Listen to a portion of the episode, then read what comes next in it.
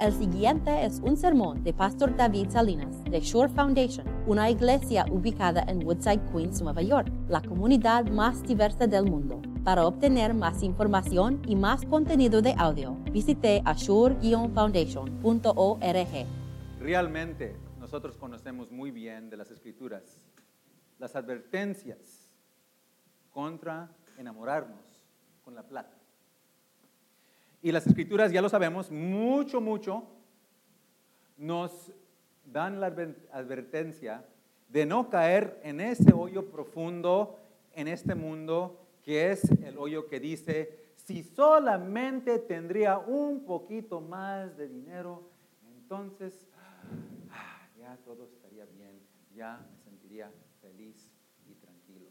Martín Lutero bien lo dijo, que la última parte de nosotros de ser convertidos es la cartera.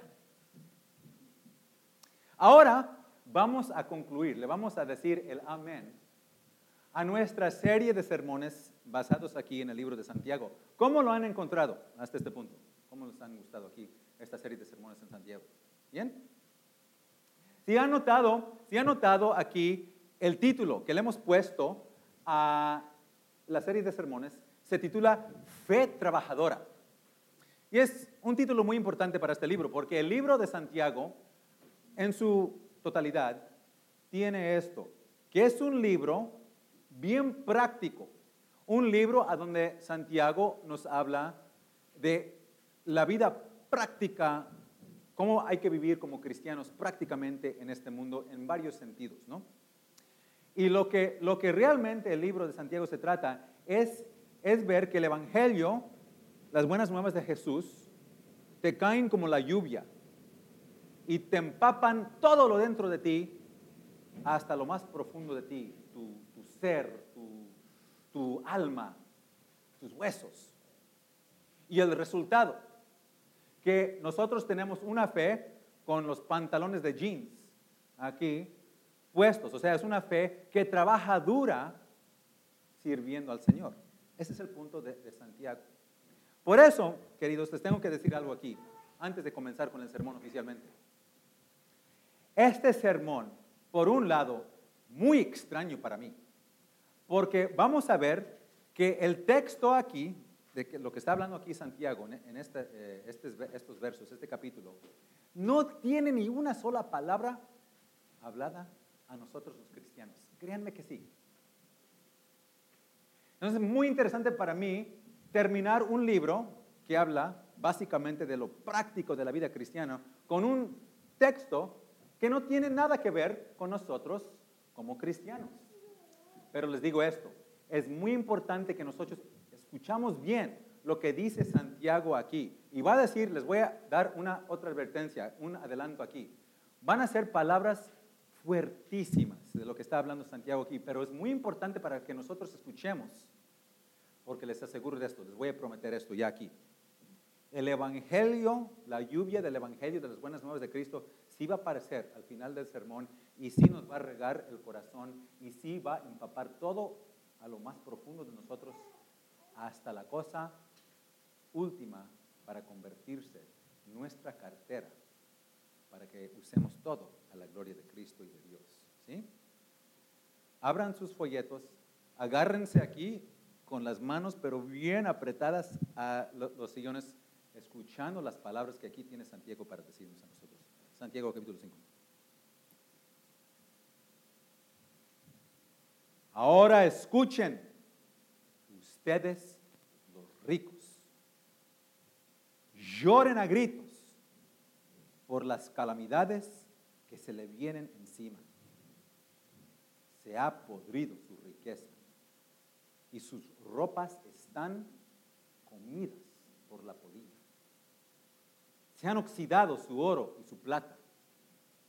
Ese óxido dará testimonio contra ustedes y consumirá como fuego sus cuerpos. Han amontonado riquezas y eso que estamos en los últimos tiempos, el peor tiempo de amontonar riquezas. Oigan cómo clama contra ustedes el salario no pagado a los obreros que les trabajaron sus campos. el clamor de esos trabajadores ha llegado a oídos del Señor Todopoderoso. Ustedes han llevado en este mundo una vida de lujo y de placer desenfrenado. Lo que han hecho es engordar para el día de la matanza. Han condenado y matado al justo sin que Él ofreciera resistencia. ¡Uh! Hasta está caliente esa palabra, así ¡Wow! Van a estar muy alegres, les aseguro que sí, muy alegres de lo que les voy a decir en este momento. Normalmente empezamos un sermón quizás o una misa, por supuesto, con algo que oficialmente se llama, se titula el saludo. Y el saludo puede como este, aparecerse en diferentes formas. podemos decir, queridos en el Señor, hermanos y hermanas en Cristo Jesús. Y es un saludo que está embarazado. Ese saludo está embarazado. Está embarazado con una asunción. Y estamos asumiendo que la gente que se congrega los domingos es el pueblo de Dios. Son verdaderamente verdaderos creyentes en el Señor. Y les aseguro que para, para mí personalmente, se, los aseguro que es cierto para Pastor Tim, esto nos da una alegría profunda, profunda, de llegar aquí cada domingo y decirles a ustedes, tenemos un mensaje para ustedes. Y Santiago también tiene esa misma alegría, porque él riega ese saludo no simplemente en el principio de su, de su carta, de su libro, pero a lo largo de su libro. Y lo dice de una manera hermosísima. Mis queridos hermanos y hermanas, dice Santiago, antes de hacer la plática de un aspecto de la vida cristiana. Pero en este texto no dice eso. ¿A quién se dirige? A los ricos. ¿Y quién son los ricos? ¿Quién? ¿Quién son los ricos? No, no son gente como Abraham en, el, primer, la primera lectura, ¿no? Él, él era un hombre rico, rico, él tenía mucho dinero. Hoy en día Abraham sería un millonario, pero él no era uno de estos ricos a quien se refiere Santiago, porque él era un hombre noble, él era un creyente en el Señor, él primeramente estaba, estaba rico en relación a Dios y demostró ese, esa riqueza en cómo él usó sus bienes para el bienestar de todos, dando su ofrenda, siendo generoso y, todo lo demás. Entonces, ¿quién son los ricos? Los ricos son los que sienten que no necesitan a Cristo porque tienen la plata suficiente de comprarse un nuevo Chrysler cada año. Los ricos son creyentes verdaderos, pero no en el Salvador, sino en sus ahorros. Y Santiago se dirige a ellos. Entonces les digo esto, en los 14 años de yo ser un pastor y predicar a la gente, esta es la primera vez a donde les digo a ustedes, yo no tengo un mensaje para ustedes. No tengo un mensaje directamente dirigido para ustedes. Pero sí un, un, mensaje que es importante para que escuchen. Entonces lo que yo quiero que ustedes hagan en este momento es pónganse al ladito. Pónganse ladito, porque lo que va a salir de mi boca ahorita no es dirigida a ustedes, pero es importante que escuchemos. ¿Listos? Ahora me dirijo a los ricos. Ustedes ricos están enfermos en la cabeza.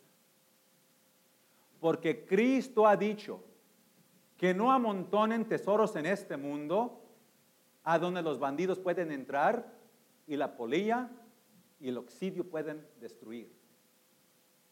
Amontonen tesoros en el cielo, pero ustedes los ricos no han hecho eso. Qué vergüenza. Ahí a su lado hay gente que no tiene ropa. En el día de Santiago la gente solamente tenía la ropa puesta en la espalda, no tenían ni un solo cambio de ropa, ni un solo cambio de ropa. Y ustedes los ricos tienen closets llenos de ropa y ahí están dando gritos y gritos que no tienen nada que ponerse porque ya están aburridos con la ropa que tienen. Y allí en el piso tienen bolsas llenas de zapatos.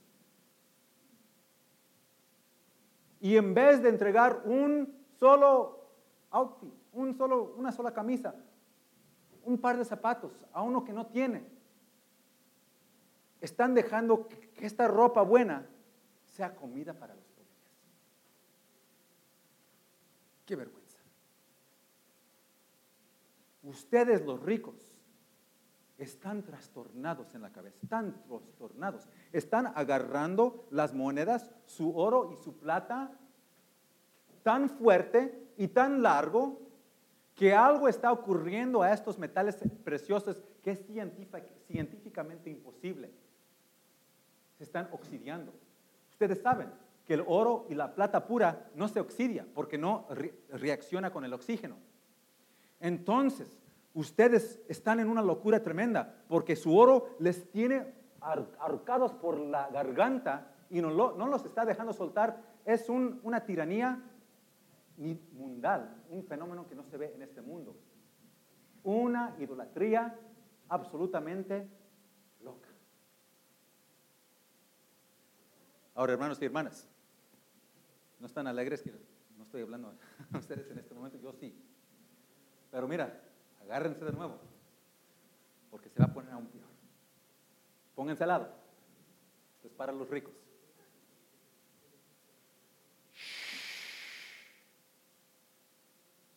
Vean versículo 4.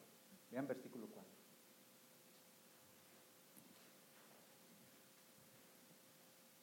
¿Escuchan?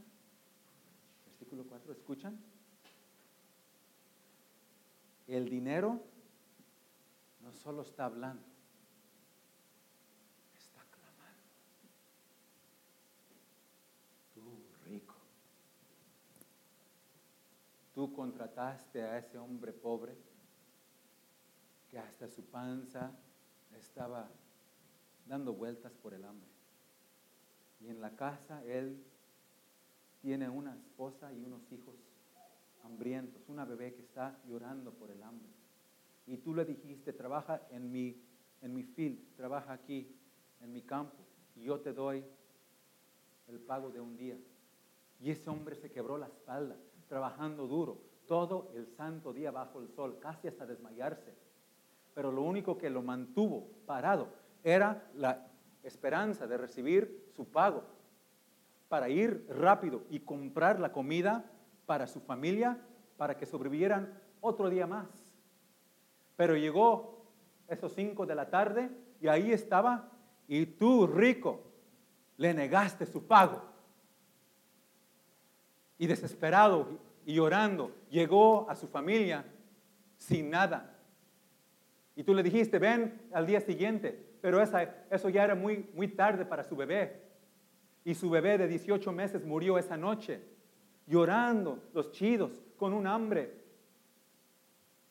Y este hombre y su esposa lloraron a gritos grandes por la muerte de su criatura, por tu crueldad. Y porque este hombre era pobre y él no tuvo recursos, él no te podía demandar, tú eres el rico.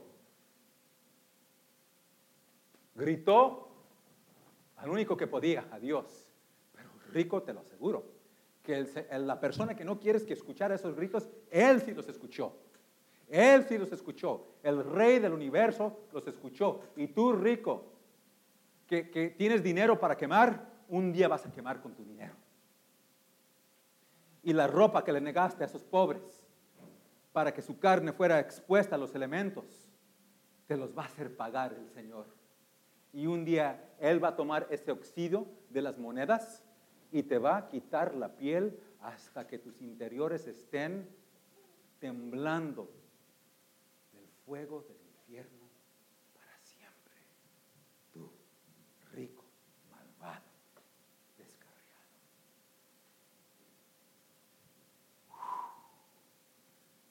Gracias a Dios que Santiago no nos está hablando a nosotros esto, porque eso son unas palabras fuertísimas. Pues eso entonces, la pregunta es esta. ¿Hay un mensaje para nosotros en todo esto? Sí. Hay tres cosas que yo quiero que ustedes escuchen. En primer lugar, en primer lugar, estas palabras tan fuertes para la gente cristiana tienen consuelo. Créanme que sí. Porque como gente cristiana, una de las cosas que Dios nos promete en este mundo es que va a haber gente que se va a aprovechar de nosotros, va a haber gente que nos va a oprimir, va a haber gente que va a abusar de nosotros y vamos a, vamos a experimentar injusticias económicas y financieras. ¿Es cierto? A mí me han robado dinero, sí es cierto. Pero el consuelo para nosotros es que Dios nos escucha. Y aunque, aunque la gente por un momento se aproveche de nosotros, no se escapa. El Señor ve las injusticias que sufrimos y Él a su debido tiempo las va a poner rectas, va a poner bien. Entonces nosotros podemos estar libres del odio y de los sentimientos de venganza. Mira, les digo esto, que, que el mensaje que Dios es nuestro vindicador, Él quien hace todo bueno para nosotros, es muy importante para librarnos de ese odio y de ese sentimiento de, de venganza. Este, esta parte del sermón me pegó muy duro esta semana, esta semana aquí que, eh, que pasó. El jueves llegamos aquí a la clase de inglés y una de las señoras que está en esa clase nos dijo cómo un bandido en su país de Honduras entró a la casa y disparó y cogió a su primo. 22 años tenía el muchacho. Una esposa de 18 años está sin esposo y una niña de 18 meses está sin padre. Cuando yo escuché eso, yo quería matar a ese asesino. Yo quería, pero arrancarles los brazos y despedazarlo pedazo por pedazo, pero luego este mensaje me vino a mí, David, no, dijo el Señor, la venganza es mía, yo pagaré. Entonces con eso me dio a mí un consuelo, yo puedo poner eso en las manos del Señor. Y este es un mensaje muy importante para nosotros. La gente que se aprovecha de, de ti no se va a escapar. Puedes orar por ellos, puedes decir, conviértele, Señor, porque yo sé las miserias que les vienen a ellos, yo no quiero eso para ellos, mejor que se, eh, vuelvan, vuelvan, a Cristo Jesús, y, si no, pues yo sé que tú vas a este, encargarte de la justicia perfecta. Ese es un mensaje importante para nosotros en esto. El segundo mensaje es este.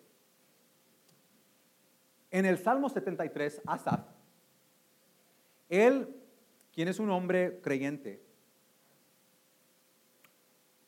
le, entra una envidia, dice él. Se confiesa que él siente una envidia cuando ve a los ricos que ellos, pues para ellos parece que todo les va bien y que se aprovechan de, todos y nada malo les pasa. Pero luego Asaf dice, yo me sentí envidioso de ellos hasta el momento cuando yo entré en el, este, el santuario de Dios, en la palabra de Dios, y vi al destino final. En otras palabras, Santiago habla palabras tan fuertes aquí para los ricos, para que nosotros los creyentes no pongamos ni un pie en este camino que termina en ese horror. ¿Y a poco no es cierto? Cuando escuchamos de las palabras tan fuertes que habla Santiago aquí, ¿quién de nosotros nos dice, Señor, por favor, no me, quites tu Santo Espíritu, envíame tu Espíritu Santo y prohíbeme que tome un solo paso en de los bienes que tú me has dado y ser un incrédulo así. Sermón número dos. Sermón número tres es este. A pesar de que estas palabras no son palabras de arrepentimiento para esos ricos, porque simplemente es una profecía de la condenación que les viene a ellos. Para nosotros los creyentes que estamos así al lado escuchando, sí son palabras y llamados de arrepentimiento. Y nosotros también tenemos que dar unos lloridos, porque yo he estado ahí, enfrente de mi closet, pensando lo mismo. Tengo un closet de ropa, no tengo nada que ponerme. Qué locura. O como niños, ahí todos hemos hecho esto, ¿no? Eh, de niños. Mis hijas a veces tienen platos de comida frente de ellas. Ay, mamá, pero, pero este, hiciste huevos fritos y yo los quiero revueltos. No, no voy a comer eso. Mamá, pero ahí en, el pan tú pusiste la mantequilla y luego la mermelada juntas. A mí no me gusta eso. A mí solamente me gusta el pan con la mermelada o el pan con la mantequilla, pero no juntos. No me lo voy a comer. O en, otra manera, cada uno de nosotros hemos quejado que hay muchas burbujitas en nuestro champaña, ¿no? Es cierto que nosotros hemos ahorrado por meses para hacer una fiesta, para ir de vacaciones. ¿Cuándo fue la última vez que tú ahorraste por meses para llegar aquí a la iglesia un domingo a dar una ofrenda grande al Señor para honrarlo, porque aquí en esta misa regalamos el cielo cada domingo. Hay que arrepentirnos todos juntos, porque esos ricos también pertenece y vive dentro de mí. Bueno, sí, comprendo. Ahora sí, un mensaje para ti. Y este sí es el mensaje alegre. El mensaje alegre para una palabra tan fuerte para nosotros. Mi última alegría es esto, que después de que Santiago, Santiago habla estas palabras fuertes a gente que no es dirigida, o sea, a gente que no, no son nosotros, no dirigida a nosotros, al fin y al cabo sí llegamos a un mensaje que sí es verdaderamente para nosotros, no simplemente un sermón implícito. Y este es el sermón, este es el sermón para ustedes que yo quiero que se lleven en el corazón, ¿ok?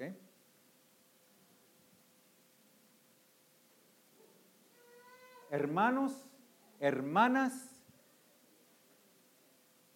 qué ricos son en Cristo Jesús. Porque ustedes han visto lo que Dios ha dado para ustedes. Si han visto lo que Él ha entregado para hacerlos más ricos que se pueden imaginar. Versículo 6. Mira el versículo 6 aquí del texto. Dice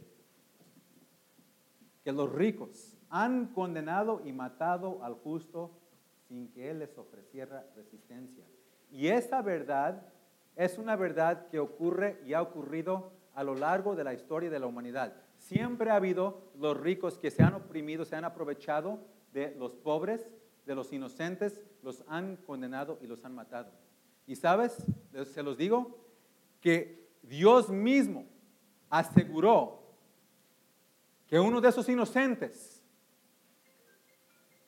que fuese matado y condenado, era su propio hijo. Y porque Cristo murió en la cruz, ustedes nunca sufrirán, jamás sufrirán los castigos tan crueles que está guardado para los ricos. No, porque Dios te ha enriquecido con Cristo, su único Hijo. Y aún más, cada uno de ustedes tiene el Espíritu Santo. La Biblia dice que el Espíritu Santo es una garantía, un depósito monetario para una herencia que no se puede pudrir, a donde la polilla no puede destruir y el oxidio no puede dañar. Una herencia guardada para ustedes en el cielo. Y aún más, el Espíritu Santo es como un árbol de dinero que Él está abundando. Los grandes, grandes bendiciones que que Dios tiene para nosotros en Cristo Jesús. Ese es el mensaje. La semana, la semana que entra, si Dios quiere, si nos, da licencia, podríamos terminar este verso de este libro de Santiago viendo una, una, área práctica para nuestra vida como cristianos, nuestra vida, nuestra vida de alabanza y de oración. Pero al mismo tiempo yo pienso Qué perfecto término para esta serie de sermones. Porque el mensaje es este. Que Dios los quiere tanto que les ha dado su corazón, su único hijo, para que sean más ricos que puedan imaginarse. Y en darles, darles Cristo, Dios nos ha dado